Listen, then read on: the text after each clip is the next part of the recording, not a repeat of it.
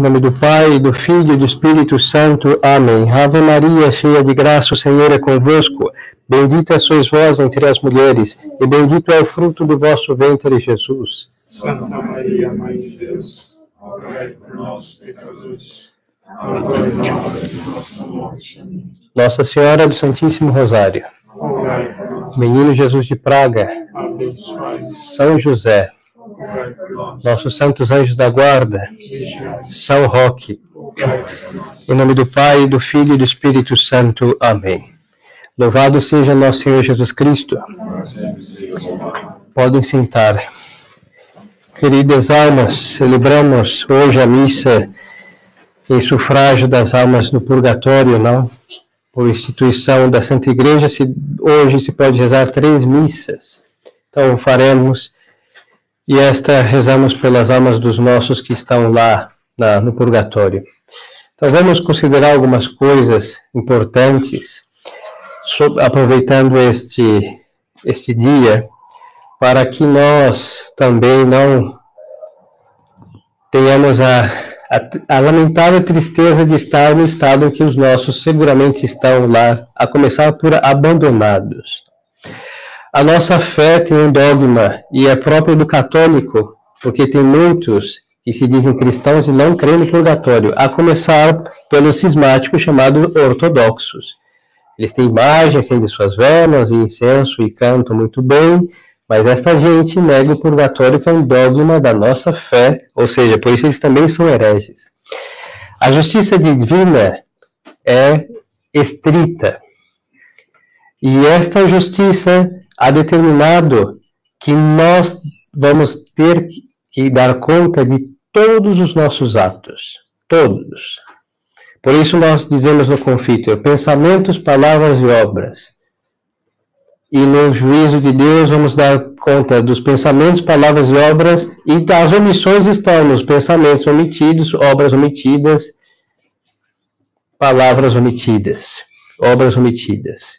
Assim que o homem achado deficiente em certas coisas, não graves, mas deficiente, ele vai ter que expiar essas deficiências no fogo infernal do purgatório. É justo, porque Deus Nosso Senhor, a sua majestade, não permite que alguém com manchas ou com uma luz tênue se apresente diante de sua majestade. Por quê? Porque Deus é Deus.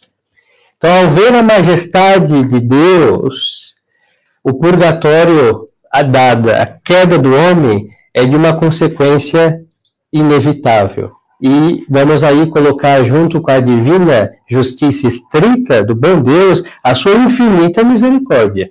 Porque imaginemos que diante dessa majestade infinita, qualquer luz tênue é indigna de sua presença e Deus nosso Senhor nos lançasse no inferno. Quem se salvaria? Pois então, que até os, Deus encontrou, diz a Sagrada Escritura, defeito até nos seus anjos, que fala dos homens. Só estaria a Santíssima Virgem Maria no paraíso junto com a Santíssima Trindade e ninguém mais. Assim que da sua infinita misericórdia, que não se opõe à sua infinita justiça, Deus fez um lugar chamado purgatório.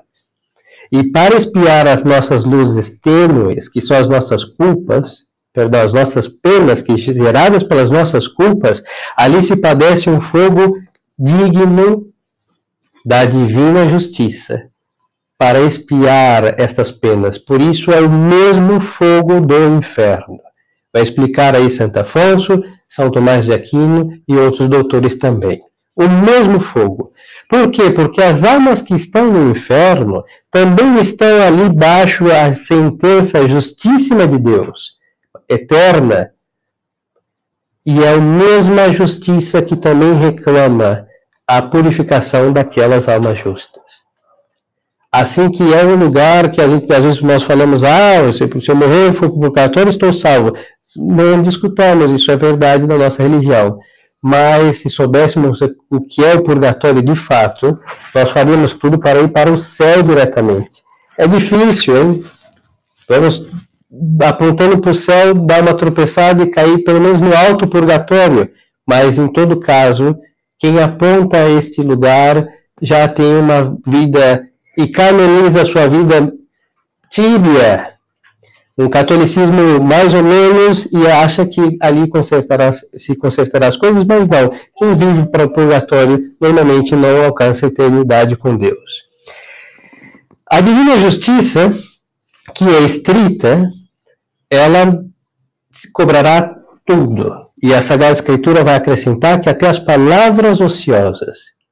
E então nós poderíamos pensar, é, erroneamente em todo caso, que como pode ser tão estrito bom Deus, que ele conhece a nossa fragilidade, ele sabe que somos filhos de Adão e Eva, ele sabe que nós nascemos no século 20 e 21, que não é igual ao primeiro, nem ao segundo, nem ao terceiro, nem ao quarto e os que seguem, ele sabe disso. E quem nos pôs aqui neste mundo foi ele. Aí a conclusão disso seria um absurdo e blasfêmia de pensar que Deus nos colocou num lugar que é impossível de se salvar. Se nós olhássemos para trás, quem nasceu no século I diria a mesma coisa. Não poderia remontar adiante, porque era o primeiro.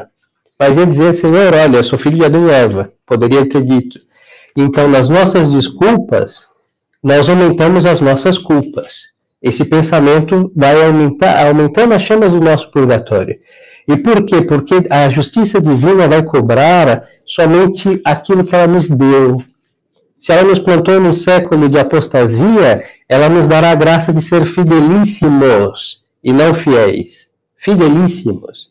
Se fosse num, num tempo de guerra, ela daria-nos a graça de ser o que? Fortíssimos e defender a pátria ou o que for, com espadas e armas por todos os lados, e morrer mais valerosamente no combate. Agora, aqueles que definharam nestes, nessas circunstâncias foi porque, por infidelidade, a graça que o bom Deus estava dando em abundância. Por isso vamos para o purgatório, porque nós morremos desnutridos diante de uma mesa posta por Deus e nós não comemos porque fomos crianças, crianças birrentas. Fizemos aquilo que nós quisemos, nos servimos das graças selecionadas ao nosso critério, e aí, claro, que nossa alma se encontrará anêmica diante de Deus, e vamos ao fogo enriquecido do ferro da justiça de Deus para nos robustecer, para que diante do céu nós tenhamos o quê? Uma presença da nobreza digna da majestade do Altíssimo. Então, queridas almas, para que nós não tenhamos a duas desventuras. A primeira é cair no purgatório. E a outra é ser esquecido pelos vivos, como nós sabemos, que se não fosse feriado, ninguém saberia que as pessoas, as pessoas não morrem mais. Elas são apagadas da existência, inclusive das memórias, não? e estão lá esquecidas no purgatório, porque a existência não se apaga. Estão, existem para sempre, desde que foram criadas por Deus, e nós temos muitos meios para evitar este lugar tão triste, por um lado, dado o esquecimento dos homens, e tão sofre, so, cheio de sofrimentos, dada a estreiteza da justiça de Deus e também a profundidade das nossas mazelas, que vivemos um, por aí, o chamado, entre aspas, o meia-boca, meia tigela. Então, queridas almas, o que fazer para não cair lá? E também o que fazer para tirar os, os, os nossos que ali estão? Primeira coisa é aproveitar o máximo das graças que Deus nos dá. Nunca diante de Deus se desculpar de nada, porque nós vamos aos pés de Deus pedir perdão, mas se desculpar que, olha, nada, isso daí é mazela. Deus conhece a nossa fragilidade, Deus conhece a nossa malícia, e por causa dessas duas lamentáveis, dois lamentáveis abismos, a graça de Deus é onipotente. Então, quando nós temos a graça de Deus em nossa alma pelos sacramentos que recebemos da confissão, da Santíssima Eucaristia, tirar todos os obstáculos que vão selecionando as graças de Deus, hein? Que a nossa confissão não seja só para, somente para livre da nossa consciência, seja para nos arrancar da, das golas de Satanás, seja para nos colocar, se morremos hoje, no paraíso de fato, seja para pagar tantos pecados e tantas culpas passadas, porque uma confissão bem feita, se fosse feita com muito amor a Deus, seria capaz de nos deixar zero quilômetros, como uma criança batizada. E por que isso não acontece? Porque nós vamos lançando um monte de gel dos amores sobre as chamas do amor de Deus que recai quando recebemos sua graça. E aí já vamos apagando, hein? É demais. Isso é o quê? Uma piedade liberal, seletiva, e assim vai fazendo com que o amanhã a nossa queda esteja já declarada pela nossa mesquinhez de não abraçar Deus tal qual é, qual é absolutamente justo, misericordioso e que se compadeceu de nós e nos deu sua graça. Primeira coisa, aproveitar as graças do bom Deus. E para isso, segunda coisa, rezar. O problema é que nós fazemos nossas preces mal, mal feitas e aí acrescentamos mais para o nosso purgatório. Aonde está o nosso remédio, nós o transformamos em nosso veneno. Então, rezar, tendo diante do princípio, o, o seguinte princípio é a majestade de Deus que nós estamos diante dela. Então, rezar com devoção, rezar com piedade, rezar com temor, não rezar igual uma cria de, de, de gatos em cima de um sofá esparramado, hein, pelo amor de Deus.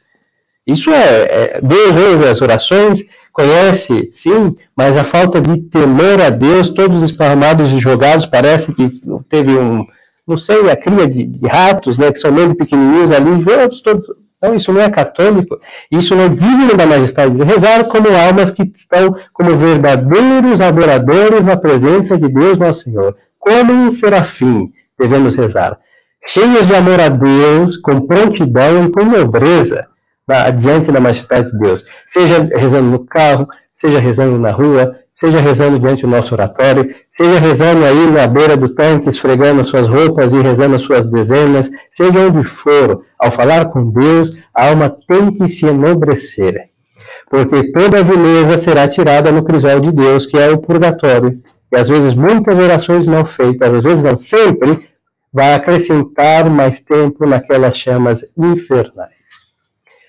Terceira, aproveitar, terceira recomendação, aproveitar as indulgências. As indulgências são méritos superabundantes de nosso Senhor Jesus Cristo e da Santíssima Virgem dos Santos, porque eles mereceram tanto que abundam como mananciais que podem enriquecer qualquer um que se aproximar. Estas são aplicáveis, no caso de hoje até o dia 8, Nove, as almas do purgatório somente, que são as visitas ao cemitério, que os senhores têm de hoje. Os senhores têm todos os dias para ao cemitério, hein? Mas hoje, esses oito dias são mais enriquecidos com indulgências. Nos outros também tem, mas são menores, mas nada impede. Como outrora, segundas-feiras dedicadas às almas não custa nada. Às vezes pode ser difícil ficar caminhando, mas ao cruzar a porta está dentro e rezar alguma coisa por elas, dentro daquele recinto onde estão aqueles restos que esperam a ressurreição. Pois então, indulgências. Temos no nosso rosário o terço, pias sacras e várias devoções, inclusive aquelas práticas de sempre, desde o sinal da cruz, muitas jaculatórias que o, cada um tem as suas e, e, as rezam, que tem um monte de indulgência, mas nós não empenhamos por quê? Primeiro que nós nem estamos com a menor preocupação de ganhá-las e é por isso as ignoramos. E, e recebendo essas indulgências, a nossa alma vai espiando o que deveria pagar lá naquela aquele chama infernal. E serve para expiação nossa e delas que ali estão. Então, aproveitar as indulgências. Se me falar a memória, Santa Teresa teve uma das suas filhas que morreu, uma carmelita, e viu entrar no paraíso somente pelo grande apreço que esta freira tinha pelas indulgências. Claro, ao ganhar muitas, ela ficou totalmente conforme os critérios de Deus, apagou suas penas e tinha o que? Da morte dar o grande salto para a eternidade diretamente, ganhando indulgências. Nós temos mil modos de ganhar, de lucrá-las, mas para isso supõe a primeira condição: estar sempre na graça de Deus e aí também, para que ganhar as plenárias, tirar o afeto que nós temos aos nossos queridos e amados pecados veniais. Por isso, a primeira condição é imprescindível, é necessária, sem a qual nós não conseguimos nem rezar e muito menos ganhar as indulgências que supõem boas obras, a começar por orações. E depois, queridas almas, por aqui para o quarta, oferecer os sacrifícios, penas, contrariedades que o bom Deus permite que soframos. Aqui tem duas coisas. A primeira é que Deus envia. A intempérie, se faz calor, posso me refrigerar com o ar condicionado, o ventilador. Nada impede. Mas dado as chamas que não tem refrigério lá no purgatório, porque ninguém vai rezar por nós, hein? Dou essa notícia triste. Vamos esquecer de nós ao nos sepultarem. Então, vamos ser sensatos. Ofereça aquele calor a Deus, porque muito mais é o do purgatório que para ter o ar-condicionado são as indulgências que os vivos não oferecerão por nós. São as missas que os vivos não oferecerão por nós. E tem pouco a nossa lembrança, porque para muitos nossa morte será uma ocasião de muita alegria. E aí complica-se a nossa, a nossa estadia no purgatório. Então sejamos sensatos. Aproveitar, faz frio, posso me abrigar, nada impede agasalhar-se, nenhum problema. Mas ofereça alguma coisa a Deus, a evite a, o amaneiramento disso, as mãos no bolso, ou as queixas contra o frio, porque no inverno tem que fazer frio, isso está determinado desde que Deus criou as estações, temos que sofrer, e assim essas pequenas coisas também aliviam e robustecem a alma, porque quem se queixa dessas coisas é alma muito frágil, que também vai se robustecer lá, naquelas chamas. E outra coisa que aí depende da boa vontade, do conhecimento de si, é fazer penitência. O bom um jejum de verdade, não precisamos esperar o calendário ter a, cor roxa e um jejum lá, e um peixe, e um pedaço de pão, não. Devemos só ter presente que de segunda a sábado, qualquer dia da semana, sem grandes dispensas, não precisa uma bula papal, hein? não existe uma que proíba e nenhuma que mande. Assim que está o critério do devoto de fazer um jejum por semana não mataria ninguém. E fazendo com grande temor de Deus, os que não podem jejuar, pode se vestir talvez um silício, uma orações de joelho mais tempo, nada impede sem destruir-se tampouco, porque a penitência é para nos robustecer, não é para nos destruir. E assim vamos diante da divina justiça pagando as dívidas das nossas penas, e também das nossas culpas e dos nossos também, e nos transformamos em benfeitores das almas. Imaginem senhores qual seria, será a gratidão de uma alma que está lá há 300 anos e por causa de uma dessas práticas nós as livramos dessas chamas infernais e deixamos a, ela possuir a eternidade por Deus por causa de uma dessas práticas. Gratidão eterna. Então rezemos pelas almas, não só por causa do 2 de novembro, não, porque primeiro princípio de caridade, os nossos vivos que temos que ter caridade, mas os nossos mortos também, porque são nossos. É o nosso tio, a nossa avó, os que têm os seus pais falecidos, irmãos, e aí daí para todos, e como a fé nos une uma só, um só corpo, ou seja, todas as almas do purgatório são nossos próximos. Então rezemos por elas com muita devoção e sejamos em consequência, e a com isso concluo, sensatos. A graça de Deus não foi dada para ser despejada de nossa alma, foi para enriquecer a nossa alma. Por isso a primeira consideração. E Deus conosco, vivendo nossa alma pela graça, vai ser adorado, porque onde Deus está, os seres que têm consciência da presença de Deus se inclinam ante a majestade de Deus, por isso rezar e depois, diante de semelhante benfeitor, aí temos as nossas indulgências, e depois temos as penitências que vão saudando as nossas dívidas para com o Altíssimo. E aí nós temos tudo para viver em graça, morrer com piedade e temor e alcançar o paraíso, não chegando porque nos arrastou um anjo da guarda dizendo você vai entrar e pôs para dentro, mas chegar como valeroso soldado de Cristo que lutou, venceu e entra triunfando com a espada da graça, depor aos pés do Altíssimo Senhor Deus e assim conquistar o reino dos céus, porque esta é a vida digna de um católico que está aqui nessa igreja que se chama militante, a igreja nessa terra. E para estar na triunfante, passamos pela purgante, mas podemos saltar esta, este meio tendo um santo e valeroso e heróico combate contra os inimigos de Deus. Louvado seja nosso Senhor Jesus Cristo.